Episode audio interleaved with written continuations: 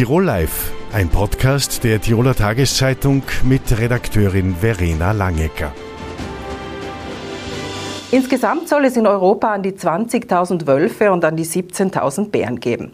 Die Wölfe leben eigentlich hauptsächlich in Ost- und Südeuropa, in Griechenland, in Norwegen und in Finnland, aber mittlerweile fühlen sie sich auch in Tirol schon heimisch. Für die einen sind diese Tiere der Inbegriff der Rückkehr der Natur, für die anderen sind sie eine Bedrohung. Immer wieder werden Schafe gerissen, zuletzt auch ein Rind in Osttirol. Trotzdem stellt sich die Frage, ist das Thema Wolf ein Wahlkampfthema oder bleibt uns das jetzt für immer? Herzlich willkommen zu Tirol Live, dem Talkformat der Tiroler Tageszeitung. Ich bin Verena Langecker. Zu Gast ist heute Josef Hechenberger. Er ist ÖVP-Nationalrat und Chef der Landwirtschaftskammer Tirol und damit direkt mit dem Wolf befasst, denn die Bauern mögen ihn nicht, den Wolf.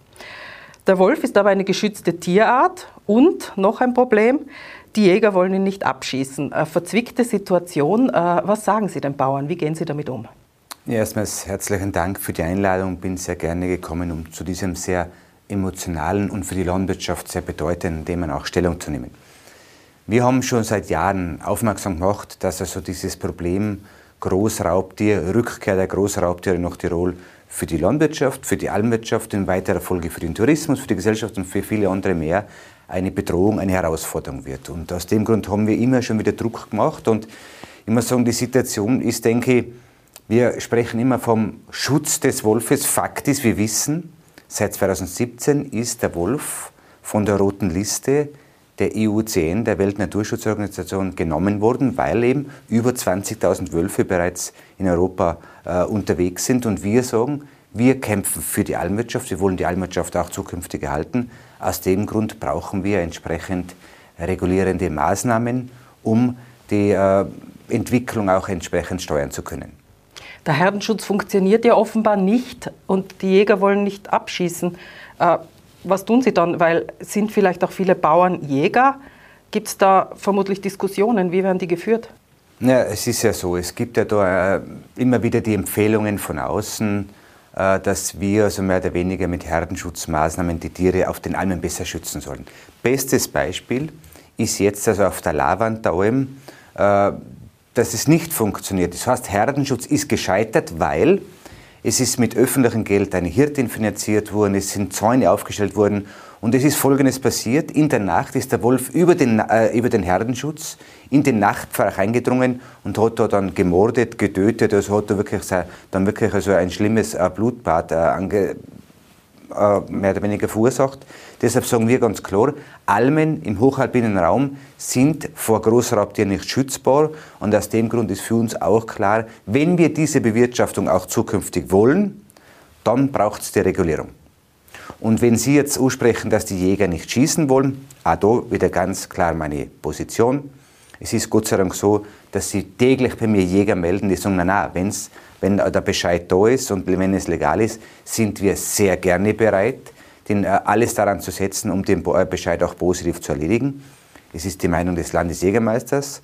Wir werden natürlich auch das Gespräch suchen. Eins ist für mich auch klar, wenn die Jäger nicht schießen wollen und das die Empfehlung des Landesjägermeisters bleibt, dann werden wir natürlich weiterhin Druck machen, um eine Jagdgesetznovelle zu erreichen, damit wir entweder externe Profis ins Land holen, die also dann diese Tätigkeit erledigen, oder letztes Auswegsszenario wäre ähnlich wie in Schweden, der sie als Grundbesitzer mein Hab und Gut verteidigen darf und entsprechend die Schutzjagd im Jagdgesetz zu etablieren.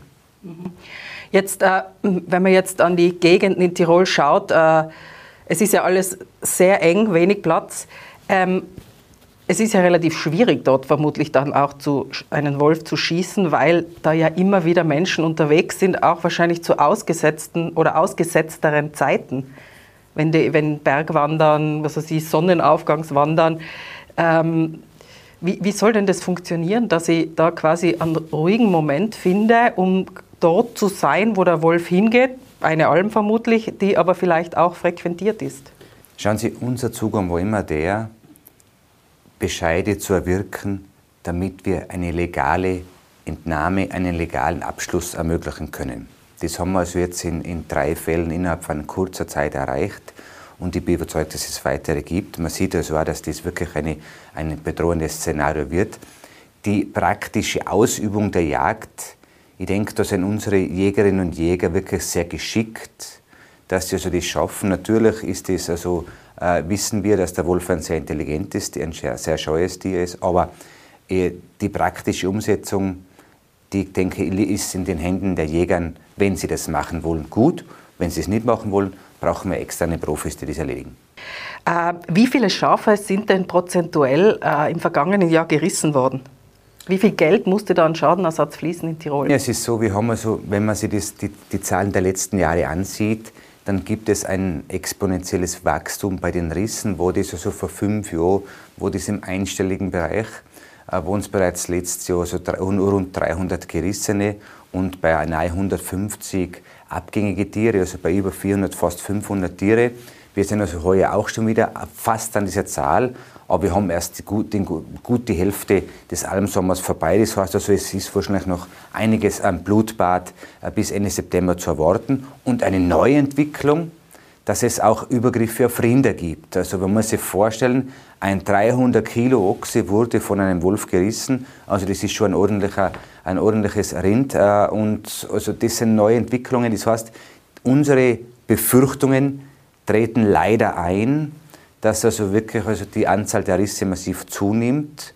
Und ich denke, unsere Bauern, und das sagen wir die Bauern immer wieder, sie wollen ihre Tiere im Gesund im Frühjahr auftreiben möglichst gesund im äh, Herbst runterholen. Da geht es nicht darum, dass ich ein paar hundert Euro Entschädigung kriege. Es geht einfach darum, dass diese Tiere diese wichtige Aufgabe erledigen, weil wir sprechen auch über das viel zu selten. Die Beweidung der Almen hat nicht nur den Zweck für die Bauern, ist nicht nur Selbstzweck für die Bauern, sondern erhöht die Biodiversität, reduziert die Gefahr von Naturgefahren. Das heißt also, die Beweidung der Almen durch unsere Nutztiere hat für die gesamte Bevölkerung im ländlichen Raum, in unseren Talschaften Tirols, eine massiv positive Auswirkung. Mhm. Sehen Sie die Almwirtschaft tatsächlich gefährdet? Weil es gibt ja Rumänien oder andere Länder, wo die Koexistenz von Wolf und Mensch durchaus gegeben ist. Man muss sich vorstellen, äh, in Rumänien gibt es nicht die Almwirtschaft wie bei uns. Da werden diese Herden im Tal begleitet. Bei uns diese ausgesetzten Almregionen, das gibt also nur im, im alpinen Bereich. Und ich bin von fest davon überzeugt, sollten wir also nicht entsprechend zum Regulieren kommen, werden in wenigen Jahren sehr, sehr viele Almen für immer nicht mehr bewirtschaftet, beziehungsweise wird die Stalltüre für immer geschlossen. Und das wäre so ein Horrorszenario. Wir wissen, dass viele Regionen Tirols nur durch die Bewirtschaftung der Bauernfamilien auch besiedelbar bleiben und es soll auch in Zukunft so bleiben und deshalb braucht es die Bewirtschaftung.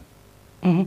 Jetzt äh, die Koexistenz von Raubtier und Nutztier oder überhaupt von Raubtier, das sich was zum Fressen äh, sucht, gibt es ja immer schon.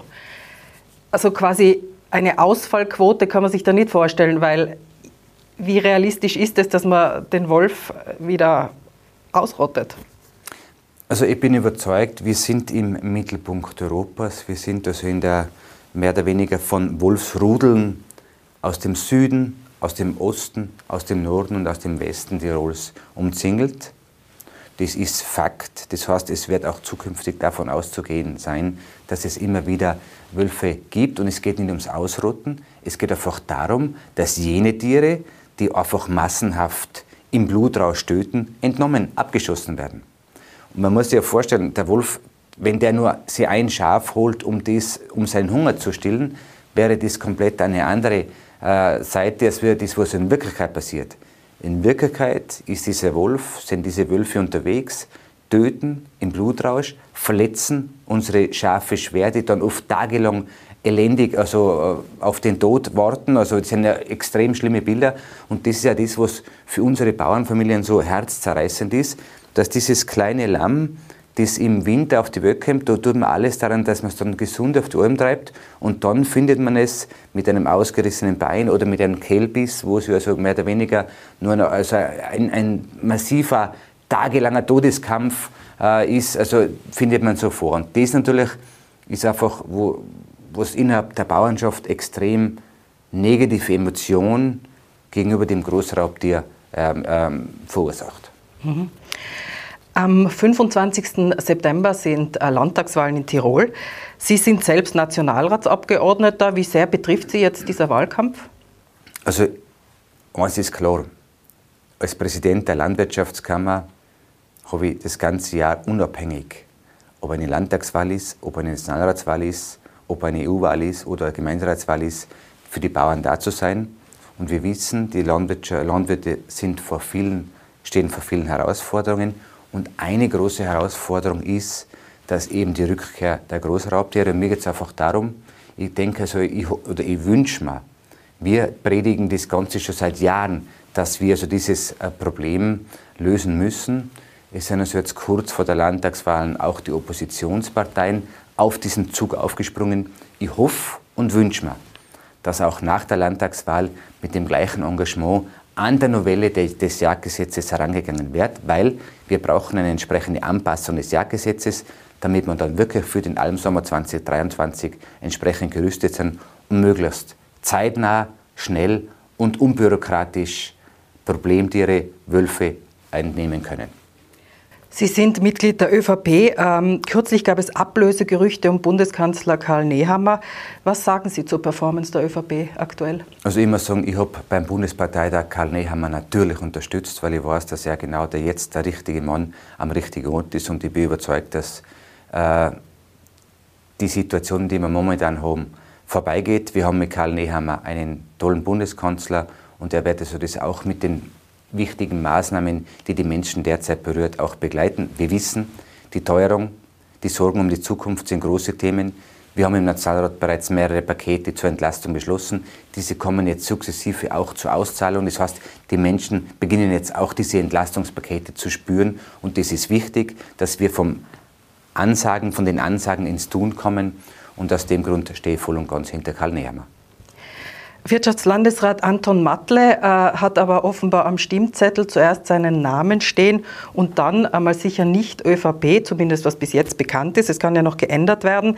Ist das nicht äh, doch eine Art der Distanzierung? Also ich stehe für die ÖVP, ich bin Mitglied der ÖVP und wie der Stimmzettel auszuschauen hat, würde ich bitten, dass man den Toni Matle selber fragt. Herr Heichenberger, danke für das Gespräch. Danke für die Einladung. Bei mir zu Gast ist Ernst Haunholter. Er ist Leiter der bildungspolitischen Abteilung der Arbeiterkammer.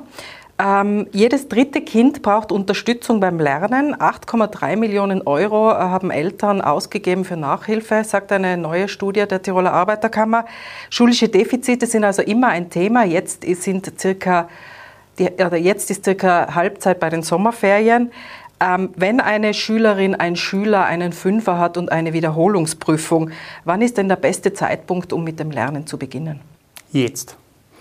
Gleich anfangen zum Lernen, denn oft das Problem ist eher so, dass man es aufschiebt.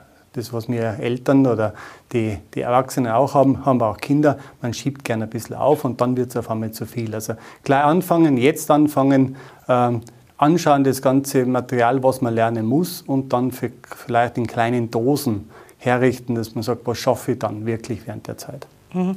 Äh, wie soll denn gelernt werden? Hängt es von den Fächern ab oder vom Alter der Schülerin oder des Schülers?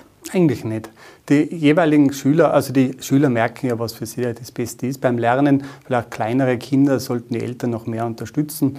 Es gibt auch sehr viel Unterstützung schon in den Schulen. Das heißt, sie haben ja doch normalerweise schon kennengelernt, welche Typen sie sind, wie sie es am besten lernen. Also von dem her, glaube ich, würde ich keinen großen Unterschied sehen. Das einzelne Kind merkt sicherlich, wie das was am liebsten lernt und wie es am besten angeht. Was gibt es denn für unterschiedliche Lerntypen, falls, falls Eltern darauf schauen wollen, äh, dass ihr Kind äh, quasi die richtige Lernweise gewählt hat? Äh, die, die, Lerntypen, die man normalerweise unterscheidet, also das ist mit visuellen Typ oder ob man mehr auf Zuhören oder auf äh, geht, das ist, äh, kann man sehr schön auch nachlesen. Also ich, ich probiere es jetzt hier nicht auszuführen, weil dann ist es zu lang für Sie. Ähm, man kann es wirklich sehr gut nachschauen, im Internet dazu schauen, auch bei uns in der, in der Bibliothek kann man sehr gute Werke dazu äh, sich ausleihen. Das andere ist einfach, jedes, jedes Kind ist ein bisschen anders und man merkt dann wirklich, wie es besser lernt. Und das muss man ausprobieren mit dem Kind. Also ich würde das eine schauen, welche Typen gibt es und dann ausprobieren mit dem Kind. äh, was ist wirklich, also auf was spricht es am besten an. Und das, was dann das Zweite aber ist, also das eine sind die Lerntypen und dann sagt man immer dieses mit Hören und, und Schreiben und selber machen, wie viel, dass man sich das merkt. Also jeder hat diese Prozentsachen schon einmal gehört. Vor 10 Prozent, wenn es nur höre und bis zu 70 Prozent, wenn ich es dann selber mache, das merkt man dann auch. Also ich muss etwas selber gemacht haben und etwas öfter gemacht haben, dann kann ich es auch wirklich lernen und, und verstehen. Mhm. Und sollte, sollten Kinder besser mit, mit Nachhilfe oder ohne Nachhilfe, also allein lernen? Wenn es geht, sicherlich ist es besser für das Kind, wenn es schon alleine lernen kann, als dann, dann vom Gefühl her vielleicht, also dass es sicherlich das selber zu Hause wiederholen kann. Ähm, aber auch gerne in Nachhilfegruppen. Oftmals wird es auch von der Schule angeboten. Das ist etwas, was wir sehr gern haben als Arbeiterkammer, dass es wirklich ein, ein Betreuungsangebot von den Schulen gibt, ein Ganztagesangebot. Oder es gibt auch hier in der Nachhilfe ähm, tolle Angebote, gerade gemeinsam mit dem Land Tirol unterstützen wir ein Angebot vom BFI, eine Lernbegleitung während des ganzen Jahres. Und da ist man in kleinen Gruppen. Was nichts bringt, ist, wenn ich zu 15 etwas wieder, wiederholen soll. Also dann kann ich gleich, also das, das ist jetzt nicht so der große Nachhilfeerfolg dann. Aber in einer kleinen Gruppe, zwei, drei, vier, das kann sehr gut sein, auch so dieses gegenseitige Anspornen vielleicht. Mhm. Äh, wir befinden uns jetzt im dritten Jahr der Corona-Pandemie. Hat sich etwas verändert bei den Kindern äh, in Zeiten von Homeschooling und dem Wechsel äh, zwischen Online- und analogen Lernen? Oder ist es gleich geblieben? Stecken Kinder das leicht weg? Leicht weg darf ich sicher nicht sagen. Ähm, aber Kinder sind robuster oftmals, als man glaubt. Aber grundsätzlich man, kann ich wirklich sagen, ich bewundere die Schulkinder, ich bewundere ihre Eltern und die, und die Lehrpersonen, was die alles geleistet haben in dieser Zeit ähm, mit Homeschooling und alles zusammen. Also wirklich, es war sehr anstrengend und das hat man schon gemerkt. Und es ist, es ist viel schwieriger natürlich zu Hause zu lernen und nicht mit den, mit den Bekannten, also mit den Freunden, Schulkollegen in Kontakt zu kommen, den Lehrer direkt oder die Lehrerin direkt nachfragen zu können. Das ist, so wie wir es auch kennengelernt haben, das alles, was mit Home ist, ein bisschen auf Distanz, geht viel schwieriger das Ganze. Also ja, es hat sich geändert, es ist schwieriger geworden, aber es ist das Schöne, die Schülerinnen und Schüler können das vieles davon wieder aufholen. Und hier ist es einfach wichtig, dass man ihnen auch die Zeit dafür gibt, dass man sie da unterstützt, dass man sie entsprechend lobend unterstützt. Also dieses Positive ist mir da ganz wichtig, denn was die alles geleistet haben, ist toll. Äh, Wenn es einen Teil jetzt noch nicht gelernt haben und das nachholen können, das ist auch wirklich zum Meistern wieder. Mhm. Äh, in der Zeit von Corona äh, ist ja vor allem, sind ja vor allem diese Berufsorientierungstage und Schultage weggefallen zur Orientierung. Gibt es da viele Kinder, die weggebrochen sind, weil sie einfach nicht wissen, was sie machen sollen und einfach nur mehr daheim gesessen sind? Ich glaube nicht. Also die, auch da ist wirklich das Schulpersonal zu bewundern. Sie haben sehr viel gemacht, auch auf Distance. Sie haben auch diese Berufsorientierung umgestellt. Sie haben von zu Hause aus wirklich sehr gut unterstützt. Ähm, und auf der anderen Seite, und das freut mich natürlich dann, wenn jemand jetzt einsteigt in den Beruf, es ist das Arbeit, der Arbeitsmarkt ist im Moment sehr positiv für die Schulabgänger, die in den Beruf einsteigen wollen. Also die Auswahl ist eine große. Wenn man sich noch genauer orientieren will, äh, gibt es auch noch tolle Angebote. Also während der Schulzeit gibt es das wirklich von der Schule in den einzelnen Schulstufen. Wir haben eine eigene Berufsorientierungsmappe, die wir hier zur Verfügung stellen, die My Future Mappe, die sehr viel eingesetzt wird in den Tiroler Schulen. Ähm, und wenn man dort auch, also wenn man schon ausgeschult ist, bitte gern bei uns auch melden oder bei der Bildungsinfo melden. Hier gibt es ganz tolle äh, Möglichkeiten, sich auch nochmal zu informieren, in welche Richtung es geht, beziehungsweise die von Ihnen angesprochene Art und Weise kann man auch selber oftmals buchen, dass man wirklich also im Berufsorientierungsbereich sich hier noch einmal hinsetzt und etwas machen kann, Angebote äh, anschauen kann oder gemeinsam das mit Kollegen nachher nochmal nutzen kann. Mhm. Es gibt also die My Future Mappe. Äh, die Arbeiterkammer bietet aber auch Nachhilfe an. Was gibt es denn da für Programme? Bei uns gibt es äh, dieses Jahr zum ersten Mal, und das freut uns, äh, von Jänner weg, also wirklich das ganze Jahr ein Lern, eine Lernbegleitungsangebot. Äh, das heißt, wir haben das während des Jahres schon immer gehabt, dass man so in kleinen ähm, Modulen lernen kann. Es ist immer kostenlos für alle Tirolerinnen und Tiroler, also alle Schülerinnen und Schüler in Tirol können hier kostenlos teilnehmen, weil es die Arbeiterkammer und das Land Tirol finanziert. Ähm, es ist, wenn wenn jetzt mal die Buchhaltung nimmt, das kann ich so in, in eine, also in der Woche einmal buchen oder ich kann es zweimal in der Woche buchen, so wie ich es gerade einmal brauche. Also man meldet sich am BFI und die machen das spezielle Programm für mich oder sagen, wo, wo habe ich zwei, drei Schüler, die ungefähr zusammenpassen. Also ein sehr individuelles Programm. Während der Sommerzeit jetzt haben wir noch einmal verstärkt. Da geht es wirklich oftmals auf die Wiederholungsprüfungen hin, dass man drei Wochen lang im Juli jeden Tag eine Stunde oder halt einfach in zwei Stunden oder zwei Fächer sich auswählt, das gleiche im August. Und für jene, die hier auch eine Zeit gehabt haben und das sehr intensiv haben wollen, die haben dann die letzte Woche noch oder die letzten zwei Wochen vor dem Schuleintritt haben sie nochmal die Lernbegleitung intensiv. Also wenn man bei uns das machen will, beim BFI sich melden und die informieren einen oder beraten einen sehr, sehr gut, äh, was jetzt gerade für ein super Programm für den Einzelnen zur Verfügung steht. Und das ist auch kostenlos? Alles kostenlos, ja. Herr Haunholter, tolle Aussichten für Schüler, die es brauchen. Ich bedanke mich für das Gespräch. Herzlichen Dank, dass ich da sein durfte.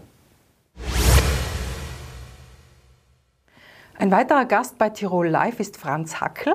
Er veranstaltet seit 1993 das Outreach Festival in Schwarz und hat äh, Musizieren von der Pike auf gelernt und auch sogar Trompeten, nicht nur Trompeten spielen, sondern auch Trompeten bauen. Und äh, Sie haben also bei den Tiroler, Original-Tiroler Kaiserjägern gespielt. Genau sind äh, nach Wien gegangen, um Jazz zu studieren und leben mittlerweile in New York. Genau. Ähm, zum 30. Mal Outreach in Schwarz. Was ist das Erfolgsgeheimnis? Na, ich glaube, es ist einfach, wenn man Sachen tut, äh, wo, wo man, was man irrsinnig gern macht. Und vor allem, wenn man in einem Gebiet arbeitet wie ich, in, in der Musik, äh, da findet man immer neue Sachen außer. Also das Erfolgsgeheimnis ist einfach, äh, im Moment leben, Chancen sehen und, und die nutzen, aber gleichzeitig äh, Visionen zu haben und der umzusetzen. Also Outreach erfindet sich praktisch immer wieder aufs Neue. Das Festival heuer steht unter dem Motto Burst Bubbles and Unite. Ähm, welche Grenzen müssen denn hier eingerissen werden? Ist vielschichtig. Äh, äh wenn man rein von der Kunst ausgeht oder von der Musik, dann ist es eigentlich vor allem im Jazz, ist es eigentlich die Aufgabe oder die Aufgabe der Kunst, Neues zu zeigen, Neues zu ermöglichen. Und in dem Sinn äh, ist das Aufreißen ja nicht zerstörerisch, sondern das Aufreißen schafft neue Chancen. Und wenn ich nicht etwas, äh, zuerst muss ich mal, wenn ich etwas aufbricht, kann es danach wieder neu zusammensetzen und, und durch das Neues finden. Also man respektiert gleichzeitig die Wurzeln, aber man pusht auch, dass man neue Sachen macht. Und gesellschaftspolitisch muss ich sagen, hat leider, finde ich, Covid viele von die, von die extremen Seiten von unserer Kultur leider verstärkt. Also Leute leben mehr und mehr in Bubbles und, und äh, regen sich eigentlich immer über mehr Sachen auf, an, an, anstatt dass man Dinge öffnet und, und gemeinsam angeht. Also in dem Sinn ist es auch ein Aufruf und ein Weckruf. Burst Bubbles and Unite. Also dass man es dann wieder zusammenfügt, weil gegeneinander arbeiten ist sehr einfach. Miteinander arbeiten, da muss man Inhalte finden und da dazu stehen und nicht, mehr, nicht im allem auf, auf Ego-Trieb, sondern schauen, dass man wirklich für die Gesellschaft was Positives beitragen kann. Mhm. Das Outreach versucht ja auch äh, Genres und Kultursparten zusammenzubringen. Heuer haben Sie den Fotojournalisten und Pulitzer-Preisträger Osir Muhammad eingeladen.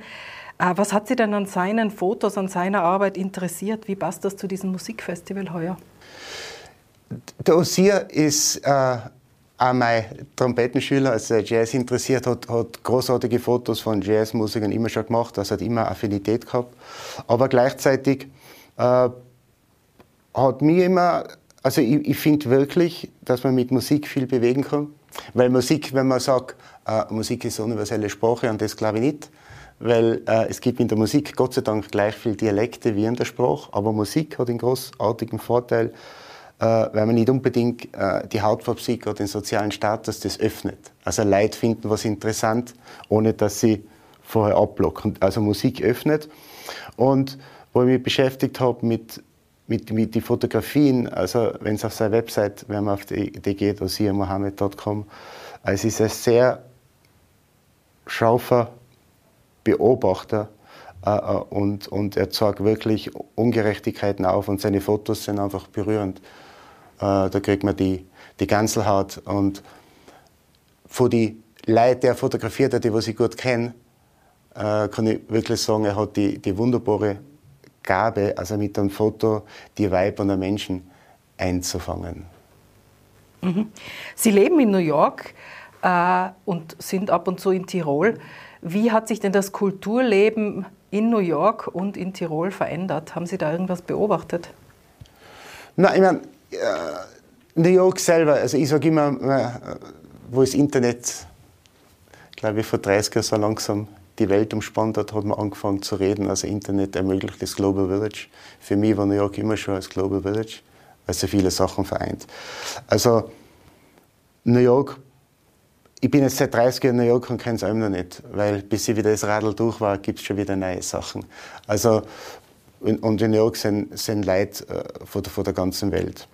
Äh, also wenn man das vergleicht, es ist wahrscheinlich was ich ja stark an, an, an New kritisiere, für Musiker sicher nicht einfacher waren. Also es ist das Zentrum von, von Jazz, aber auch natürlich von, von Wirtschaft. Äh, aber ich glaube, die, die, die Möglichkeiten und teilweise, wie man Sachen bei Leuten featured, sollten besser sein. Äh, wenn man das mit Tirol vergleicht, finde ich, wir haben eine wunderbare Basis von, also ich bin mit der wie Sie zuvor erwähnt haben, mit der Blasmusik aufgewachsen. Und ich glaube, wenn man sieht in die Gemeinden, also wie, was für eine wichtige Rolle die Musik spielt und wie viele gute Musiker wir eigentlich ausgebracht haben für so ein kleines Land, äh, das ist schon großartig. Ich, ich glaube, es wäre vielleicht auch für Tirol wichtig, äh, dass man international mehr andockt, weil das war noch nie so einfach und hoffentlich wird das gemacht. Aber in kurz, was mir gefällt, äh, es ist eine Evolution und in Harlem ist halt der Jazz, die, die Musik von der Leute, die Tradition und in Tirol die Blasmusik oder Volksmusik. Also und, und um den Nukleus, äh, das ist ein wunderbares äh, Fundament für Musikerinnen und Musiker. Sie holen sehr viele Musikerinnen und Musiker aus New York nach Schwarz zum Outreach Festival. Wie finden denn diese Personen das Leben in Tirol oder das Musizieren in Tirol? Ja, die finden das großartig. Die, die, die erste Frage ist, ist meistens, oh, why did you move? Also, warum ich nach New York gegangen bin. Also, nein, das ist eine irrsinnig hohe Lebensqualität. Also, und, und was, was natürlich gut ist, ich glaube schon, dass sie bei Outreach kann die, die besten von die Welten kombinieren, weil man ist im wunderbaren Schwarz in Tirol, aber gleichzeitig äh, habe ich ganz junge Musiker, lokale Musiker, internationale Stars und man arbeitet konzentriert vor Ort. Also man hat praktisch die New York Vibe in einem Tiroler Umfeld musikalisch gesehen.